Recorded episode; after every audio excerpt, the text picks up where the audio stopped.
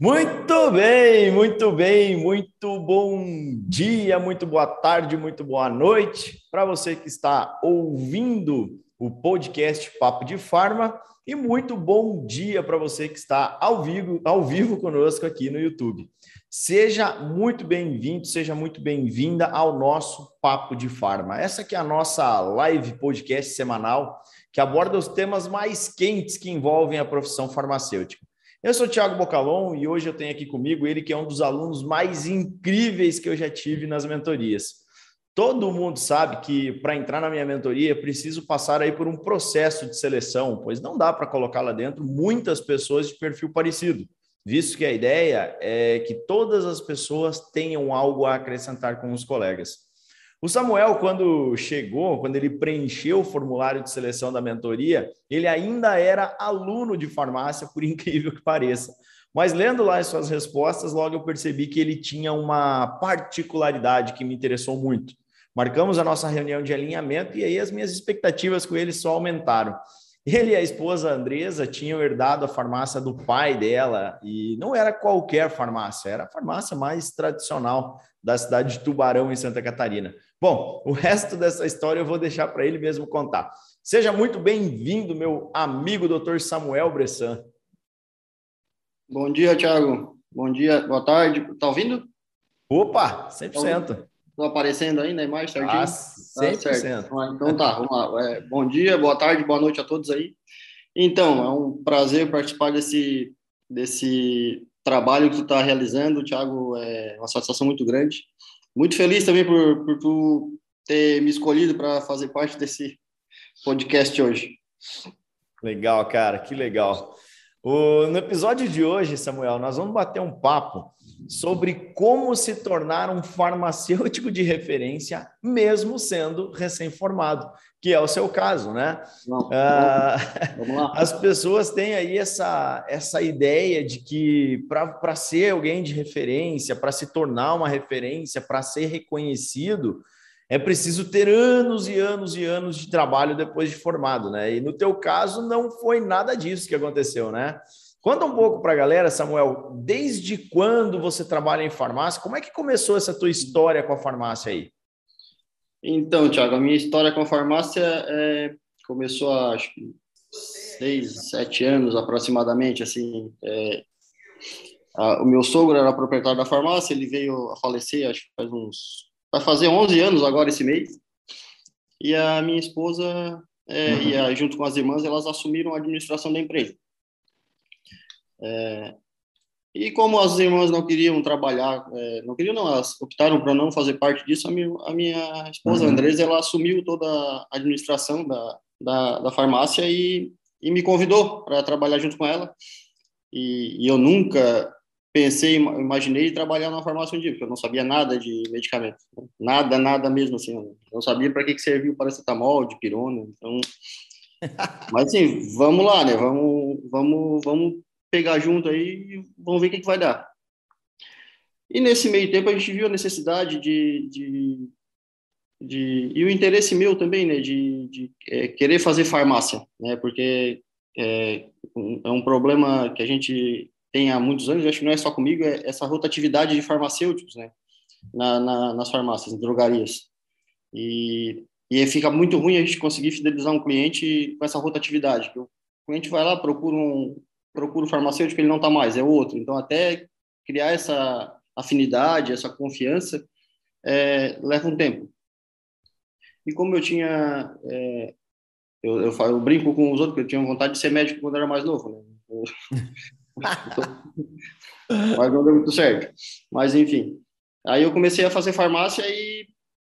E estamos aí, né? Só, é, como eu falei, eu não queria eu não queria só só entregar a caixinha ali, né? Nunca, eu sempre queria fazer mais, né? Sempre quis, é, fui atrás de aprender mais para para não ser igual as, a, a, maioria, né? Então eu fui me dedicando e, e a gente tinha esse esse esse essa questão de muitas pessoas ir lá procurar para fazer consulta, para tentar resolver os problemas, né? Show, cara. E me conta uma coisa, Samuel como é que era a farmácia Adriana? A farmácia Adriana tem quantos anos? A farmácia Adriana tem aproximadamente 60 anos.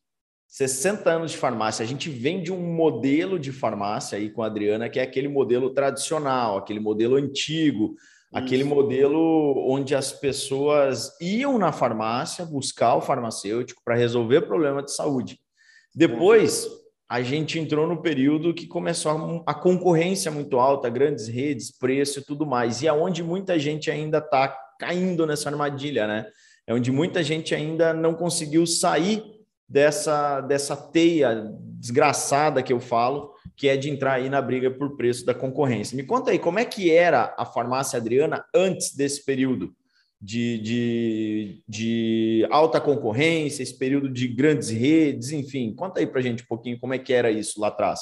Porque tem muita gente nova que ouve a gente aqui pelas plataformas, que vê a gente pelas, pelas plataformas, e não tem noção de como era lá atrás. As pessoas só conhecem as farmácias de 2000 para cá, de, de, de, dos anos 2000, né? E não conhecem as farmácias antigas, aquelas tradicionais, aquelas farmácias que a gente ia lá resolver problema de saúde de verdade. Então, conta um pouquinho para as pessoas como é que era a farmácia Adriana, como que é esse modelo de farmácia que a gente está recuperando agora com os consultórios farmacêuticos. Mas antes disso, deixa eu só dar um recadinho aqui.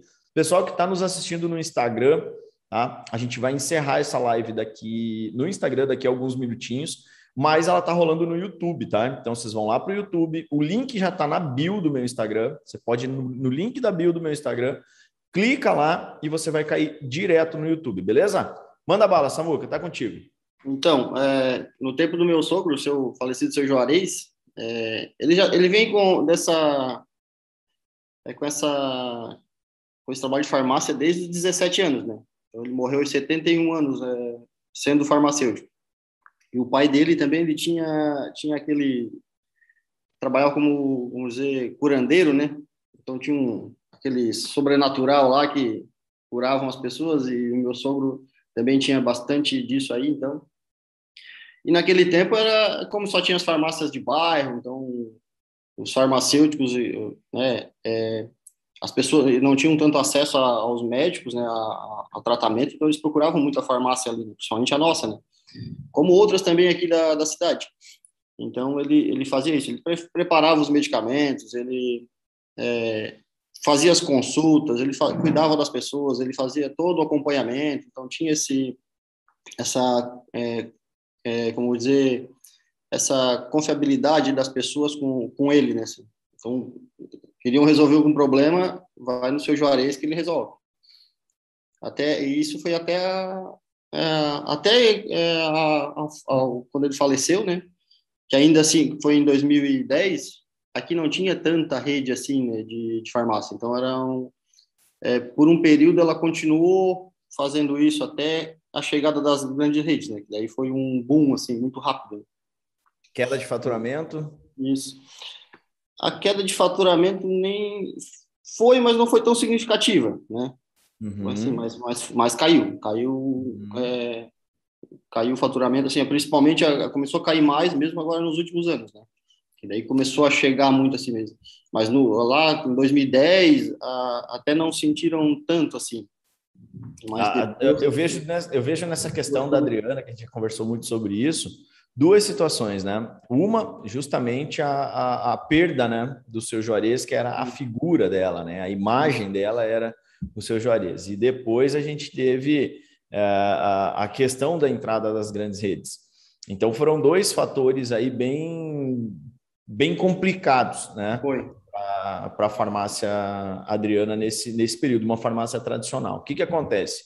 A maioria das farmácias quando acontece algo nesse sentido, ou principalmente quando ocorre a invasão das grandes redes, elas buscam tentar fazer a mesma coisa que os outros, né? Porque, pô, se está funcionando para os caras, vai ter que funcionar para mim também.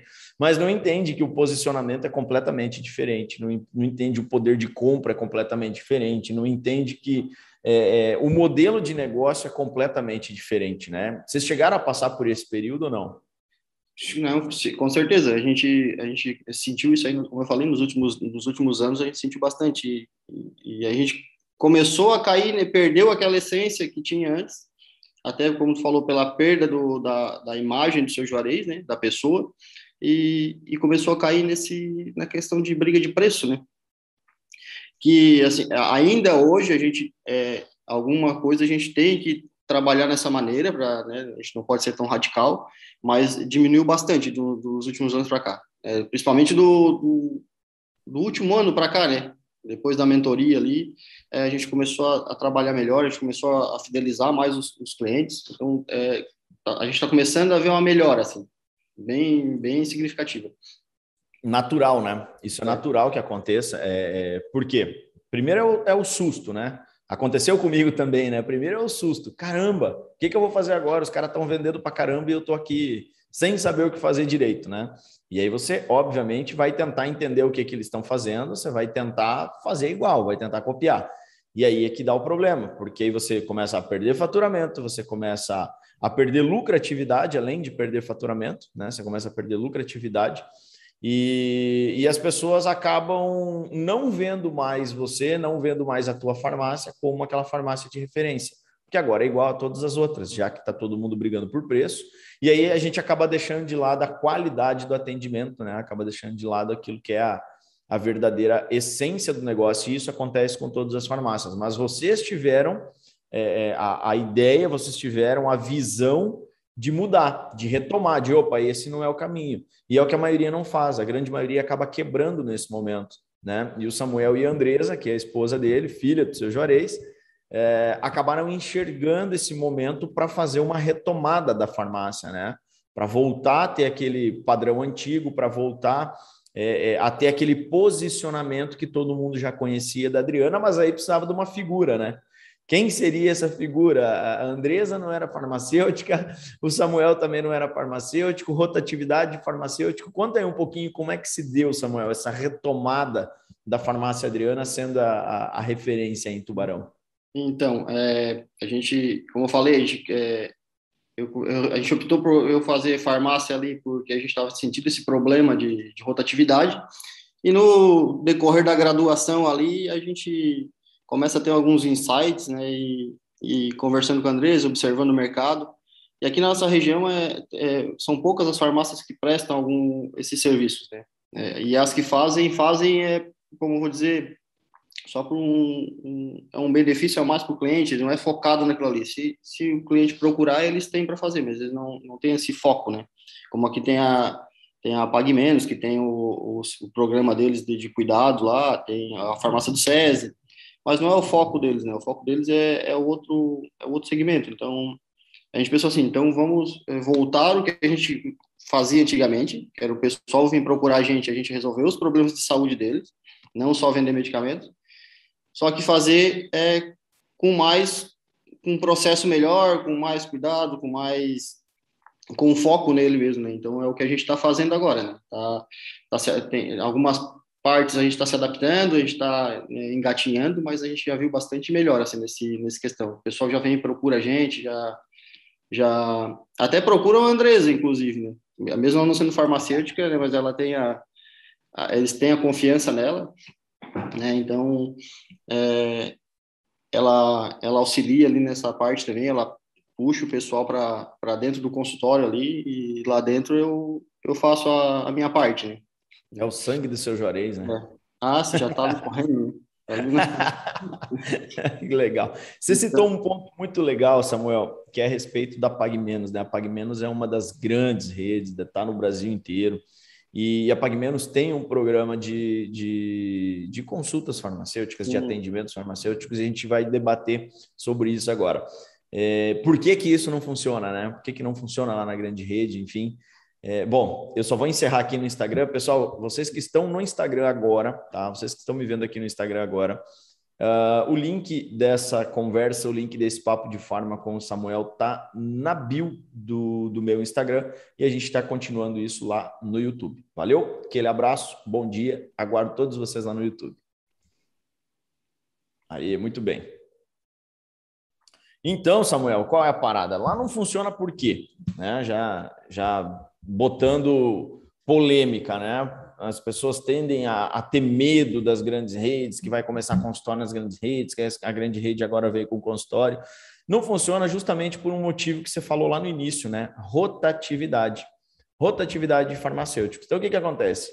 Para você ter um consultório farmacêutico pleno, em pleno funcionamento, que, que, que dê lucro, que funcione de verdade, que ele atinja o objetivo, não só um, um consultório farmacêutico ter por ter para ir lá fazer aferição de pressão, para ir lá fazer teste de glicemia. Não. Consultório farmacêutico, na nossa concepção aqui, ele transforma a farmácia no estabelecimento de saúde, fideliza clientes, você faz acompanhamento né, desses clientes, na verdade, você faz transformação de clientes em pacientes. E quando você faz essa transformação, você fideliza a pessoa, porque é aquilo que eu sempre digo: ninguém tem dois cardiologistas, ninguém tem dois ginecologistas, ninguém tem dois dentistas, ninguém tem dois fisioterapeutas. E por que, que todo mundo tem um monte de farmacêutico? Porque não tem nenhum farmacêutico que faz as coisas diferentes que faz para fidelizar. E é isso que a gente implanta dentro das farmácias dos nossos alunos, dentro dos consultórios farmacêuticos. E aí o que, que acontece? Lá na grande rede, você tem uma rotatividade de farmacêuticos. Então, não gera aquela confiança entre paciente e o profissional de saúde que é necessário para ter fidelização.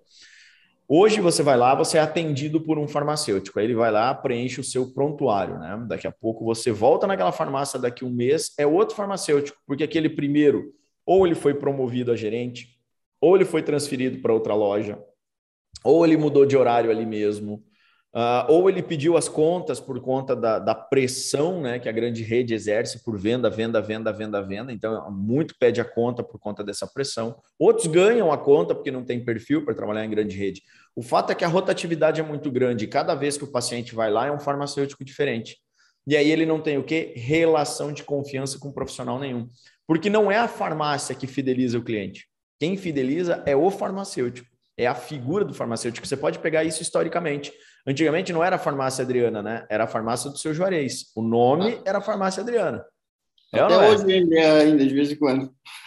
É a farmácia do seu Juarez. A minha é. farmácia nunca foi a, a, X, que eu não posso dizer o nome da franquia por, por contrato é, hum. da, da rede. É, nunca foi a farmácia X, sempre foi a farmácia do Bocalon, a farmácia do Tiago Bocalon. Então, todas as farmácias que eu conheço que se tornam referência, que as pessoas têm elas como referência, na verdade, elas são a farmácia de alguém, que é o dono, que é farmacêutico e que as pessoas confiam, né? E a maioria deles são antigos e as pessoas nem conhecem, eles nem sabiam dessa história de consultório farmacêutico. Então, essa relação de confiança entre profissional de saúde e, uh, e paciente, ela se dá em todas as profissões. E tem profissões que lá na faculdade ensinam isso. Né? Eles ensinam como você criar relação de confiança, eles ensinam você a trabalhar, porque a maioria deles são autônomos, né? E dentro da, dentro da faculdade de farmácia a gente não tem isso, dentro dos, dos, dos estudos de farmácia a gente não tem isso. E é exatamente isso que a gente traz aqui dentro da Evolua Farma. Né? Então, por que, que funciona consultório farmacêutico em farmácia média, pequena ou, ou, redes menores, né? principalmente de donos farmacêuticos? Justamente por conta dessa figura, né? desse pilar central da farmácia, que é uh, um farmacêutico que principalmente trabalha hoje com o consultório farmacêutico, que é o grande diferencial de farmácias, né? Tiago, precisa ser só consultório farmacêutico para ser diferencial? Não, tem um monte de coisas. Né? A gente ensina aqui uma metodologia de consultório dentro da Evolua, dentro das mentorias, enfim. Mas agora para 2022 a gente, a gente está trazendo também uma novidade, que são processos de diferenciação em vários setores da farmácia né? explorando as qualidades da farmácia, explorando as qualidades do farmacêutico, mas isso é papo para 2022. Né? Vamos manter aqui, senão a gente divaga e vai longe aqui nessa vai conversa, longe. né? Samuca, conta aí para gente, cara. Qual que era o teu problema aí na Adriana? Qual que era o teu problema antes da mentoria? Né? Ou seja, o que que te fez buscar a mentoria? Por que, que você foi buscar uma mentoria comigo? Bom, é, Tiago, nessa, nessa, nessa transição de, de, começar a oferecer os serviços farmacêuticos da na Adriana, é, a gente montou bonitinho o consultório, né? Tem os protocolos e né, tinha os protocolos, não, tinha os POPs, né? De que são obrigados ali para montar. Só que a gente estava com dificuldade de rentabilizar isso e de trazer o pessoal para dentro do consultório. Muitas vezes a gente, né, naquela nervosismo, aquela ânsia, atendia no balcão mesmo e não sabia como é, abordar o paciente, né, para chamar ele ali para dentro do consultório, para ter uma conversa, para a gente começar um, um, um, processo. Então, foi isso que a gente é, sentou e, E por sorte, numa dessas lives que eu assisti aí um ano e pouco atrás, eu te conheci e, e a gente resolveu participar da mentoria ali, né? Para tentar é, melhorar esse processo, né? De abordagem ali, até com, com os próprios atendentes também, né? Ou seja, já tinha o consultório, já estava pronto, mas não estava rendendo. Fazia, acho que um ano, um ano e meio que ele tinha, estava pronto já. Eu tenho muito aluno que, é. que, entra aqui, assim, principalmente pessoas que saíram da pós em farmácia clínica, sabe? Muita gente que monta o consultório e pensa o seguinte: bom, agora é só esperar que eles venham, né? agora é só é, esperar e, que o cliente venha. E, principalmente nesse período eu não era formado ainda, então eu dependia do, do profissional para poder fazer isso. E muitas vezes eles têm medo, têm receio de, de chamar o pessoal lá para dentro, né? Até por falta, falta de confiança mesmo, né? Então tinha esse problema também de, de conseguir fazer o, os profissionais eles acreditarem neles mesmos e, e levar o pessoal lá para dentro, mas era bem difícil. Exatamente. É, as pessoas tendem a acreditar que eu vou abrir uma porta, vou colocar um crachazinho escrito doutor, dentro da farmácia vai ter uma portinha diferente, agora as pessoas vão entrar no meu consultório. Não é bem assim. É, tem toda uma questão de processos, como é que você traz, que protocolo usar, em que momento, qual problema que você vai resolver, enfim, tem toda uma série de coisas né, que é o que a metodologia traz. E aí, Samuel, quando é que você conheceu o processo de mentoria, ou como foi né, que você conheceu é, é, esse processo de mentoria? E, e, e como é que você tomou essa decisão, você e a Andresa, como é que vocês tomaram essa decisão de dar um voto de confiança para a mentoria e fazer parte desse seleto grupo de farmacêuticos? Foi foi numa live que eu assisti tu, acho que nessa fazia a noite aí, há um ano e pouco, foi um ano e meio atrás, mais ou menos. E diferente do, dos outros que eu assistia, é, é, me, me, me, passou a impressão de, de, de, não querer só vender mais um curso, né? Acho que tinha algo mais ali do que oferecer curso. E a gente vê bastante gente hoje no Instagram e na internet aí vendendo cursos, né? Te prometendo é, as mil maravilhas, mas no fim não é assim. Então, eu assisti algumas lives, eu gostei bastante do teu material, da tua, do teu processo. Eu assim, ô, Andrés, esse cara aqui acho que vai ajudar nós a a rentabilizar o nosso consultório. Eu acho que aí tem, tem coisa. Eu acho que naquela mesma noite eu mandei uma mensagem para ti ainda, falando do, te parabenizando pelo trabalho, tudo, e, e, ali a gente, dali só foi, só foi progredindo. Que legal, cara, que bacana. É, a, gente, a gente vê muito mesmo disso e, e sabe que toda vez que eu faço essa pergunta, eu ouço a mesma coisa. Eu vejo verdade naquilo que tu disse.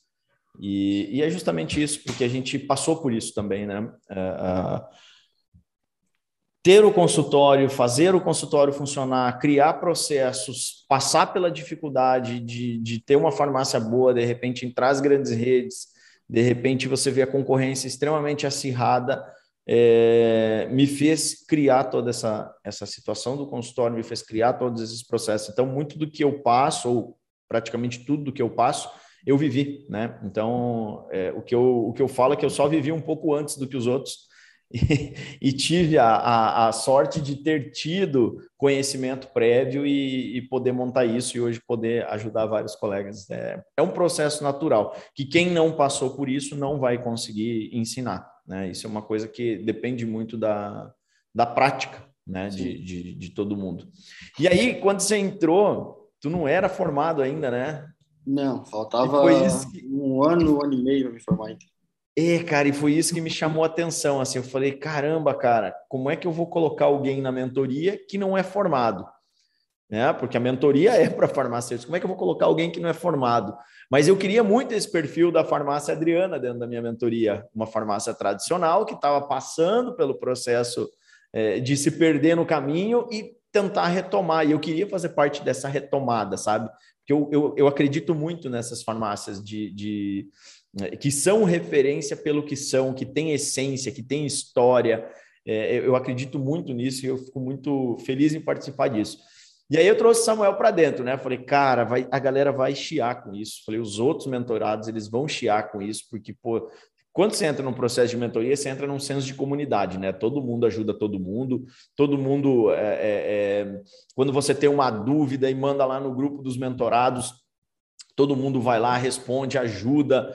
É, todo mundo não é nem dar palpite, né? Todo mundo dá algum pitaco, mas é um pitaco do bem para ajudar em alguma questão, até dentro do, do, das reuniões de mentoria. E eu fiquei pensando, falei, cara, todo mundo lá, eu prometo, né, na mentoria que o cara ele vai entrar vai aprender e vai ensinar também. Né? Porque todo mundo tem algo para ensinar, todo mundo sabe alguma coisa a mais do que o outro dentro da sua farmácia, dentro do seu negócio. E eu falava, cara, as pessoas vão falar o que, que esse cara vai vir me ensinar aqui, se ele nem formado é ainda, né? Eu fiquei com aquilo na cabeça antes de decidir colocar o Samuel. Eu falei, não, cara, eu vou, eu vou confiar nisso, porque eu acredito muito nesse perfil, acredito no Samuel, conversei com ele, vai ser bacana. E não é um moleque também, né? Não é um moleque não, de 18 não. A gente está colocando a, a, a, a, toa aí. Quantos anos você tem hoje, Samuel? 41. 41, se formando aí depois dos 40 já quase, né? 40, é. Formei com 40. Foi, agora foi em agosto, me formei em agosto agora. Formou com 40. e aí, cara, quando eu decidi, falei, não, eu vou colocar o Samuel para dentro, porque eu, eu confio, eu acredito nesse perfil. E aí me conta, cara, porque você, sem estar tá formado, entrou na mentoria, tinha um consultório na mão, uma farmácia tradicional na mão, recuperando, tentando recuperar. Que dificuldades tu teve, cara, para implantar o consultório? Que dificuldades tu teve para começar as consultas, para aplicar os serviços? Ou seja, dificuldade você teve para aplicar o que você aprendeu na mentoria aí, antes de formado até? Todas as possíveis, né? Mas... Mas... Mas a, a dificuldade é, maior que eu sinto, e eu acho que não é só um, um, uma dificuldade minha, de, de, da maioria dos farmacêuticos, é do conhecimento técnico para poder, é, é, na consulta e depois começar a analisar tudo e poder dar uma resposta adequada para o paciente, né? tanto de conhecimento como de, de resultado mesmo do, de, de tratamento mas isso é uma coisa que a gente, até hoje, a gente vai ter que sempre estar estudando e focando. Porque antes eu não sabia o, é, o que fazer lá dentro. Então, com a mentoria, com as orientações, a gente decidindo, escolhendo o caminho, né, o que vai, que tipo, que tipo de serviço vai prestar, como vai prestar, ficou bem mais fácil, porque a gente foca naquilo, então estuda aquele processo e, e estuda é, na parte técnica da, da, da de, de, resolução dos problemas né, do, dos pacientes, né? Então fica é, facilita bastante. Mas no início, sem saber o que fazer, é, não, é, a gente não, não sabe o caminho, né? então vai atirando para tudo quanto é lado, então sem foco não vai, né?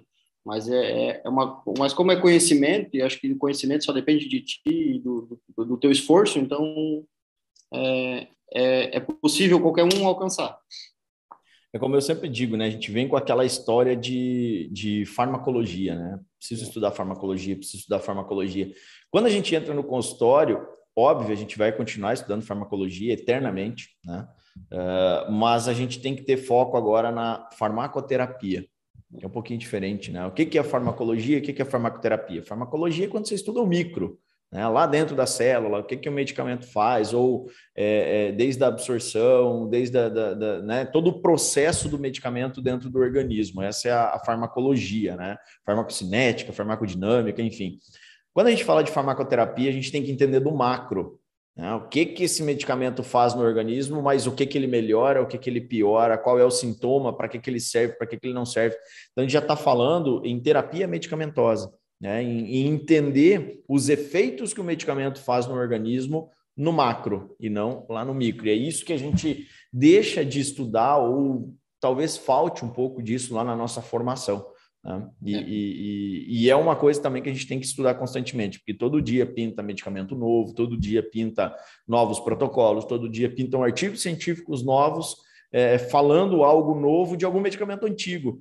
Então a gente tem que estar em constante, constante, constante aprendizado, não pode parar de estudar de jeito nenhum, né, cara? Não tem como, não tem como. Ah, não. Eu, eu, não é porque o cara entra numa pós, ou ele entra num curso, ou ele entra numa mentoria que ele vai deixar de estudar. Quando ele entra na mentoria, ele percebe que cada vez mais ele vai ter que estudar. Se ele quer ser um bom profissional, um profissional de referência, cada vez mais precisa estar estudando, né? E, é legal tu tocar no, na pós, porque assim, ó, eu, eu, antes de me formar, eu pensava em fazer uma pós, né? ainda penso, mas o problema é que eu não vi nenhum ainda que vá agregar alguma. Agregar sempre agrega, mas, mas é, focado no que eu quero, né? No que eu preciso, né? Então eu, eu sinto bastante falta disso, sim, da pós. Então a gente estuda de outras maneiras, né? As, as pessoas acham que eu sou contra a pós-graduação né, em farmácia clínica. Mas não é que eu sou contra, é que tem muita gente que acha, tá? Presta bem atenção aí, você que está me ouvindo nesse momento, você que está me vendo nesse momento. Tem muita gente que acha que é obrigatório ter pós em farmácia clínica para ter um consultório dentro da farmácia ou independente e para fazer prescrição de medicamentos. Não é bem assim. Muita, muita pós-graduação por aí vende essa ideia para vender curso. Eu não sou contra a pós-graduação de forma alguma, eu sou totalmente a favor.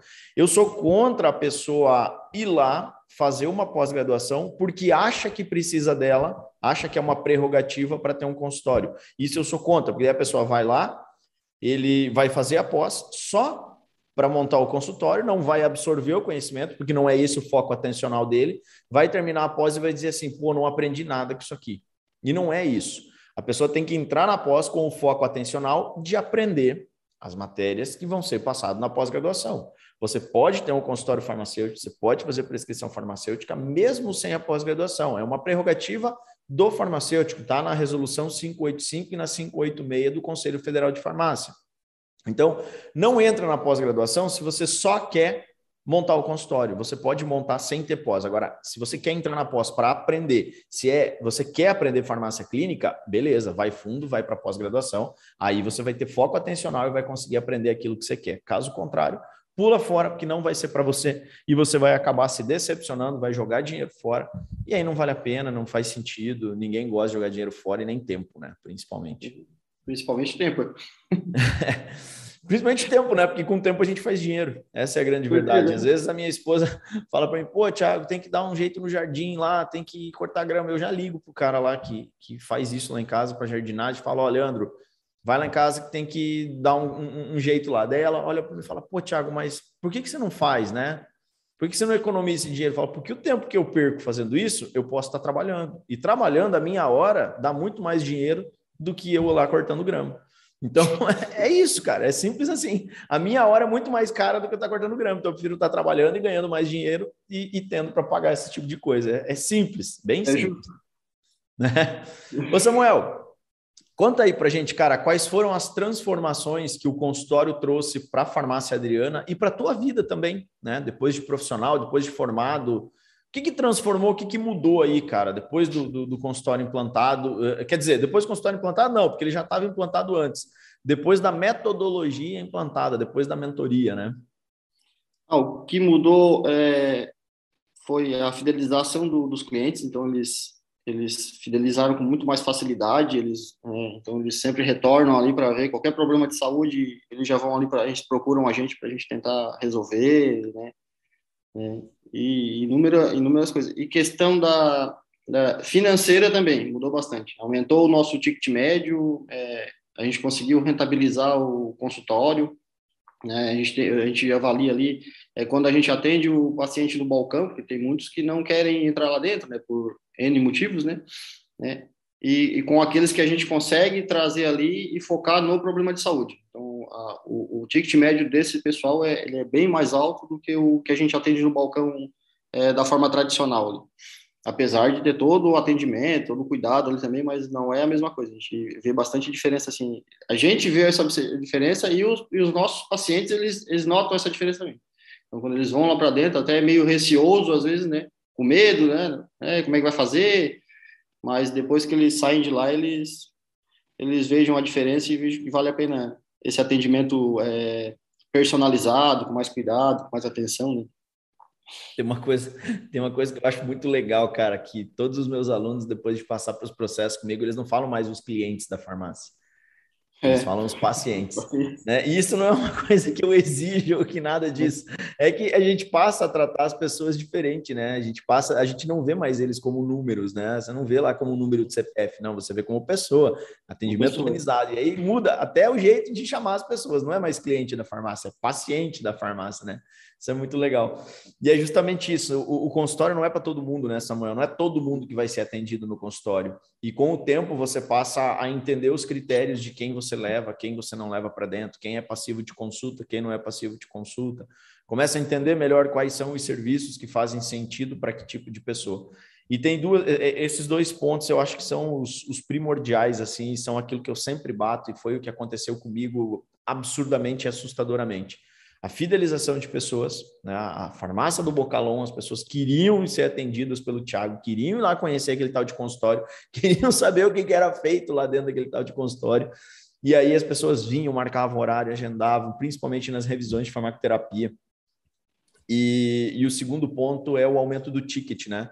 A gente percebe que o, o a, a quanta diferença faz você levar o paciente para dentro do consultório e ele realmente entender aquilo que você está fazendo, porque ele, é, ele, passa a ver aquilo com mais formalidade do que o atendimento do balcão. Né? O atendimento do balcão ainda, por mais que a gente tente, ele é um atendimento informal e ele vai se continuar, ele vai continuar sendo um atendimento informal. Então as pessoas têm aquela ideia de que eu vou no médico se for algum assunto sério, porque lá é formal, e vou lá ali na farmácia, vou no balcão se é coisa mais tranquila, porque ali é informal, ele me indica alguma coisa, né? E aí as pessoas vão no balcão e elas querem o quê? Algo rápido e barato né? Querem economizar dinheiro. Essa é, é, é a grande verdade. Ninguém quer pagar caro no balcão da farmácia. E como no balcão não dá para você fazer um protocolo, não dá para você fazer um atendimento personalizado, não dá para você entender o paciente e explicar as coisas para o paciente, ele tende a não levar tudo aquilo que você é, é, raciocine ali, tem o raciocínio clínico dele ter que levar para o tratamento dele. Né? E muitas vezes você nem tem tempo para fazer esse raciocínio. Agora, quando o cara entra no consultório, ele senta, ele fica à vontade, num ambiente aconchegante, num ambiente personalizado. Você pega protocolo, começa a escrever na frente dele o protocolo, né, o prontuário do paciente, já muda completamente a visão, ele já passa a ver aquilo, né, ele está vendo um documento na frente dele, então ele já passa a ver aquilo com mais formalidade. E aí você vai raciocinando, vai fazendo as perguntas e no final você chega numa conduta farmacêutica e você faz uma prescrição. E nessa prescrição você explica para ele, olha, você vai tomar isso aqui, por isso aqui, isso aqui, por isso aqui, isso aqui, por isso aqui. Então você não trata mais sintoma, você trata problema. Você vai resolver o problema do cara. E aí qual que é a grande diferença do balcão para o consultório no ticket? Lá no balcão você trata sintoma. O cara chega pedindo um medicamento para dor de cabeça, você vai dar um medicamento para dor de cabeça. Se você leva um paciente com dor de cabeça para dentro do consultório, você vai entender por que da dor de cabeça e vai direto na fonte do problema. E aí, obviamente, isso pode implicar ou não em mais medicamentos, mas na grande maioria das vezes implica em mais medicamentos e também outras condutas não, farmaco, eh, não farmacêuticas, né? não farmacoterapêuticas. E aí, em vez de você vender lá 5, 10, 15 reais para esse paciente, ele leva lá 80, 100, 120, mas são em produtos necessários, sem empurroterapia, uhum. em produtos que vão fazer ele melhorar de verdade. E o mais legal é que ele entende isso, né? o paciente entende essa questão, ele fala, por verdade, vou levar, te agradece, fala, cara, eu nunca fui em nenhum lugar que me, me atenderam dessa forma e quer pagar pelo teu serviço, né? Além de pagar o medicamento, ele quer pagar pelo teu serviço. Acontece isso aí também, Samuel, ou não? Normalmente acontece. Eles perguntam quanto foi a, a consulta. Toda a vida. É difícil alguém que, que não, não pergunta ao final se, se a consulta é cobrada, se não é. Mas Você está cobrando? Né? Você está cobrando? Está cobrando? Estou cobrando. Está cobrando consulta? A maioria das vezes, sim. Né? A gente, uhum. quando, vê, quando a gente vê que não... Né, e tem clientes que, por mais que tu faça um trabalho, né, o paciente que tu faça um trabalho bem feito, eles não, não sentem aquele, não tem aquele valor, né, não, não por falha nossa, mas é por percepção mesmo, né, uhum. mas 90% dos casos é a gente consegue cobrar a consulta. E eles é pagam com, com gosto, eles, eles perguntam se é, se é cobrado, quanto custa, quanto é que deve, e é bem legal, legal. assim, a gente termina o, atendimento e eles, e eles perguntam é, quanto é que foi o serviço. Porque normalmente é, é, até para até os outros serviços, não para sua consulta, mas os outros serviços também, eles, é, acho que a gente é uma das poucas farmácias na cidade que, que cobram um valor considerável por aplicação digitável, por exemplo, mas mesmo assim eles vão fazer com a gente. Né? Mesmo tendo a prefeitura que faz de graça, as farmácias que cobram valores simbólicos pelo serviço, ainda assim eles procuram a gente para fazer o serviço. Mas é porque todo, tem esse, todo esse diferencial, né? Quando eles chegam lá, eles falam, ah, mas eu aplicava injetável, mas nas outras farmácias não faziam nada disso, eles não, não, não, não, não precisava de tanta informação, não precisava disso, não, eles não perguntavam nada. Assim, é, aqui a gente faz um trabalho diferenciado, é, justamente para poder entender também, não é só ir lá aplicar o, o medicamento, né? A gente tem que tem que entender o problema do paciente para ver se, se a gente continua ou não, né? E a gente para de mexer com preço, né? Porque preço é tangível, né? Preço é tangível. Você pegou uma caixinha de medicamentos, ela tem um preço, tanto de entrada quanto de saída da farmácia. Se você comprar um telefone, ele tem um preço. Se você comprar um relógio, ele tem um preço. O que você comprar tem preço. Agora, serviço não tem preço. E aí, serviço é. passa por percepção de valor. Né? Por que, que a gente tem profissionais aí nas mais diversas áreas, uns cobrando 50 reais e se matando para correr atrás de clientes, e outros para fazer o mesmo serviço, o mesmo que eu digo entre aspas, né? É, é, o mesmo tipo de serviço, cobrando mil reais a hora e, e agenda lotada para daqui a um ano né? justamente pela percepção de valor. Resolver o problema em primeiro lugar, né? resolver o problema das pessoas, as pessoas começam a te recomendar para outras pessoas, e aí vira uma bola de neve que você, conforme vai aumentando o número de clientes, automaticamente você tem que subir o valor do, da tua consulta, do, do teu serviço, é, e, e a percepção de valor vai cada vez mais aumentando, né? Conforme aumenta a demanda, vai aumentando a percepção e também o valor do teu serviço. Você cada vez ganha mais e melhor é, como profissional, como farmacêutico, que para alguns ainda é algo surreal. Né? E para muita gente anônima, que eu digo os anônimos aí, porque é, é, as pessoas estão acostumadas a ver Tiago, a Deise, o Eduardo, o Vitor, o Rodolfo, o Edu, ver essa galera a, a, que está aí trazendo conhecimento na internet e, as pessoas estão acostumadas a ver a gente, daí começam a ver lá, pô, o cara tem 30 mil seguidores, outro tem 50, outro não sei o quê. Seguidor não paga conta para começar, né? Mas eles imaginam que é algo que é inalcançável. Né? A maioria das pessoas imaginam que é algo inalcançável. E aí eu quero trazer aqui, durante algumas lives, também alguns desses podcasts nossos aqui, pessoas anônimas, né? Que eu digo de anônimos porque eles estão lá, estão trabalhando na farmácia deles estão usando essa metodologia toda e estão tendo um puta resultado. A única diferença é que eles não contam para os outros que nem a gente conta, né? Que nem a gente mostra, que a gente mostra os nossos resultados. Por quê? Porque a gente vive disso hoje, né? De mostrar resultado para ter aluno, enfim. E, e, e, a gente quer mostrar esses resultados dos alunos, que são os anônimos aí, são os Samuéis da vida, são as Leilas da vida, são as Tates da vida, que tem um puta resultado dentro do negócio deles, dentro da farmácia deles, estão ganhando dinheiro e estão felizes, né? Como farmacêuticos. Eu acho que é o principal ponto, é felicidade, é você é. trabalhar feliz. E o dinheiro, ele é consequência, sempre é consequência de um bom trabalho. As pessoas tendem a querer dinheiro antes, querer dinheiro rápido. E não é assim, ela é a consequência de um bom trabalho. Você trabalhar feliz é o primeiro passo, né? Se sentir um profissional de saúde de verdade, se sentir farmacêutico de verdade, não só entregador de caixinha, eu acho que é o primeiro passo para começar a, a, ganhar dinheiro, né, Samuel? O que, que você acha disso?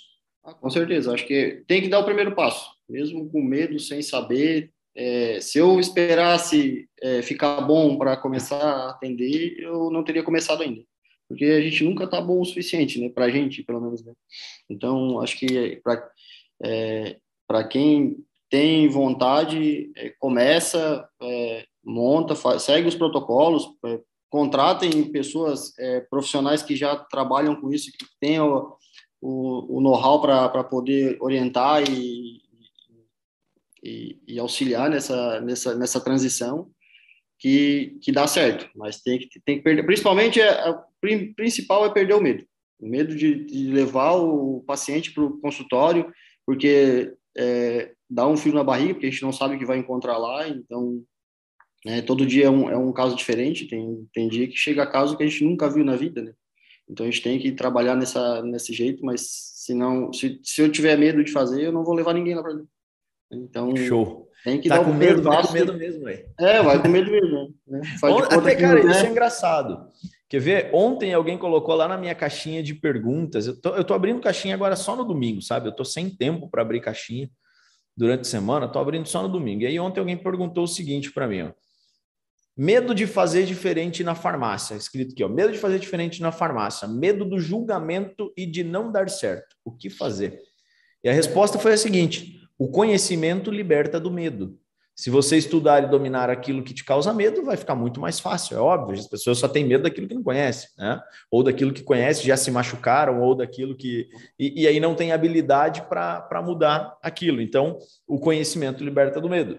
Todos nós temos medo, mas a diferença de quem tem resultado para quem não tem é que quem tem resultado vai com, mesmo, com medo mesmo, mas vai, né? Essa é a, a, a grande pegada aí do medo. Não tem o que fazer. Tá com medo, vai e faz, pô. Vai. É como a gente conversava na mentoria, né? Assim, é, são 25 mil horas, né? Para a gente é, ficar é, em excelência, né? Excelência. Então, é. Esse carinha é... aqui, ó, esse livro aqui, o Outlier, para quem está ouvindo, é um livro chamado Fora de Série, Os Outliers do Malcolm Gladwell. Esse livro é sensacional. Então, assim, se eu não fizer os primeiros 30 minutos, eu não vou chegar a 25 mil horas nunca, né? Então, exatamente. eu vou ter que começar de alguma hora, então... Exatamente, exatamente. Show de bola. Ô, Samuel, conta aí, cara, para a gente... 7h47, eu sempre tento fazer aqui mais ou menos em uma hora, para não ficar tão maçante para quem está vendo, para quem está ouvindo, enfim. É, eu acho que uma hora é mais ou menos o tempo aí que as pessoas conseguem focar, absorver conhecimento, depois disso começa a dispersar. Né? Conta aí para gente, cara, o que, que aconteceu na tua vida, né? na, na vida da, da, da tua esposa, aí na farmácia de vocês, que você nunca imaginou que seria possível após começar aí a ter resultados com toda essa diferenciação né, todo esse posicionamento que a mentoria e o consultório trouxeram aí para vocês? O principal não é nem financeiro, é, é o reconhecimento do, do, do pessoal. É daqueles que a gente atende, daqueles que a gente acompanha, é, é, é, impagável, assim, não tem, não tem dinheiro que pague esse reconhecimento. Porque quando eles chegam lá e procuram, ah, eu quero falar com, com o doutor, ou com o Samuel, ou com o farmacêutico, isso é, é o melhor de todos. Porque a gente vê a diferença, assim, quando vai um cliente que, que é exclusivamente do preço, né? Então, não importa o que tu faça, ele vai focar no preço do, do produto e, e, até no preço do serviço. E aqueles que, que realmente a gente fideliza e que, e que, e que sempre procuram a gente para... Às vezes nem isso é para fazer algum tratamento de saúde, algum, algum problema, nada. É só para ir lá conversar e e jogar conversa fora. É muito legal isso, assim, quando eles procuram a gente e, e, e reconhecem, né, o trabalho que a gente faz, né, que é diferente das outras. Hoje você se sente um profissional de saúde de verdade? Farmacêutico ah, de verdade? Com certeza. Eu, eu, eu, quando eu atendo o paciente no balcão, não tem a mesma sensação de quando eu atendo no consultório. Independente se é cobrado ou não, porque tem alguns serviços que eu faço que eu não cobro, né? Então, tipo a revisão de farmacoterapia, que a gente está engatinhando nisso, então eu, eu sempre, eu, eu, agora principalmente, não, a intenção é cobrar, eventualmente, né? Mas é, agora a gente não está cobrando, então mesmo assim eu prefiro atender lá dentro, né, dando toda a atenção para o paciente, todo cuidado para entender o problema dele, do que atender no balcão. Né? No balcão é. também gosto, né? mas a sensação é completamente diferente. Assim. É outra, né? É, é outra, é, é outra. O valor que a gente entrega e aquilo que a gente recebe é completamente diferente. Mesmo que a gente queira, a gente faz todo um trabalho, um cuidado, a gente cuida também ali na frente, né? Principalmente, né? Que o pessoal, é, eles procuram a, a, nossa farmácia também por isso, pela essa, pela essa confiança que tem, por esse, por esse, porque eles conhecem, viram amigo, né?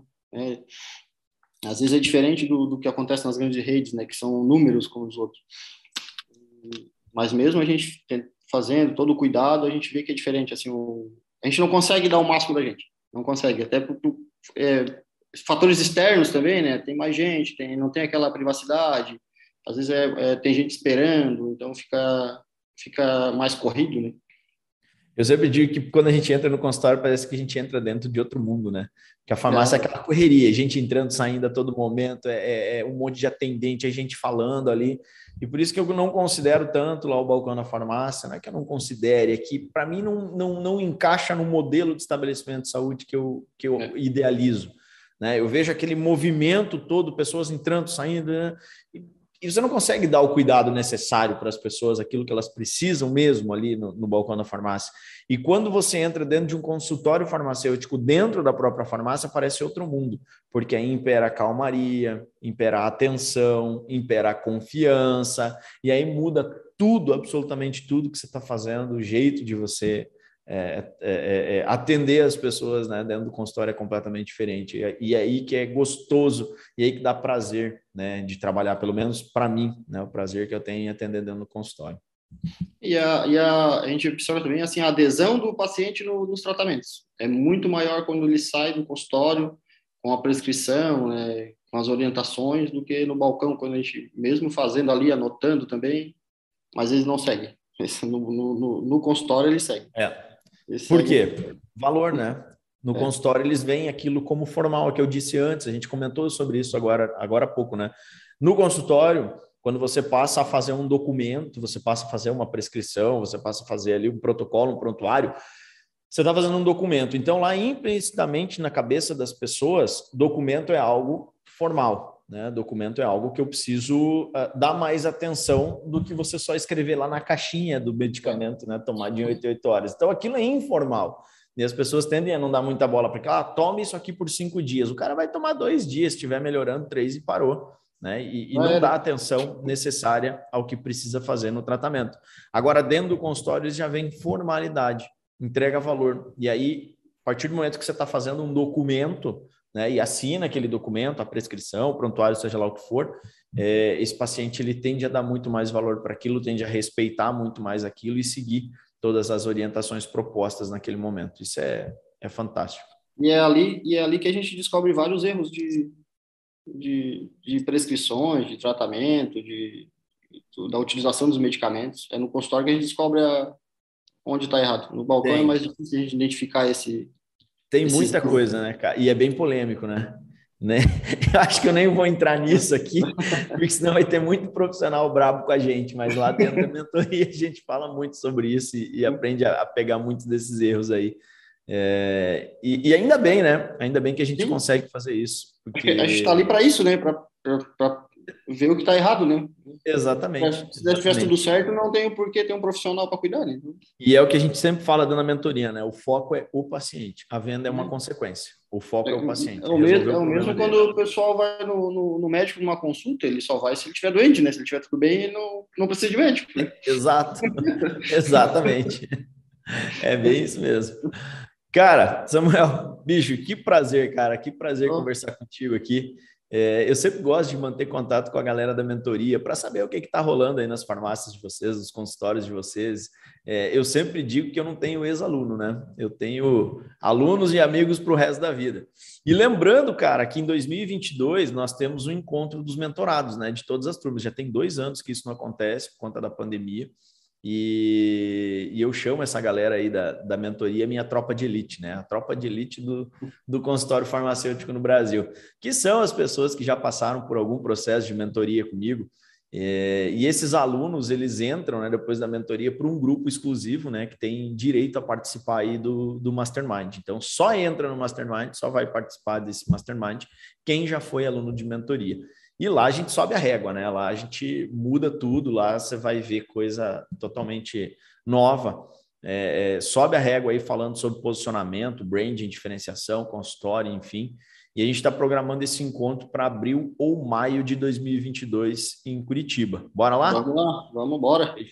Por que abril ou maio? Eu queria fazer no começo do ano, mas eu vou começar uma turma nova de mentoria em janeiro e eu não sei se eu vou conseguir abrir outra em 2022 por conta dos eventos presenciais. A gente já tem um em Foz, em março tem o Mastermind, eu tenho já algumas datas fechadas pelo Conselho Federal de Farmácia também. Então, não sei se vou conseguir abrir duas turmas de mentoria. E aí, eu quero finalizar essa turma, pelo menos essa turma que, que eu tenho certeza que eu vou começar, para levar alguns deles também para o Mastermind. Então, ele vai acontecer em abril ou maio lá em Curitiba. Fechou? Fechou, Thiago? Tamo junto. Prazer Samuel, participar cara, dessa live. Show de bola. Brigadaço, cara. Pode chamar mais vezes. Obrigado. Muito obrigado mesmo pelo nosso papo de farma de hoje, cara. E tu sabe que você é de casa, né? Evolua tá sempre aqui de portas abertas para te ajudar, para para estar tá aqui fazendo o que for possível e preciso por vocês, bicho. Está tá sempre em contato, né? Não adianta. Show de bola. Certo. Samuel, beijo no seu coração. Valeu, abraço. Forte abraço. Dá um abraço na Andresa aí. Pode deixar. Tamo junto. Tamo junto, valeu. Valeu.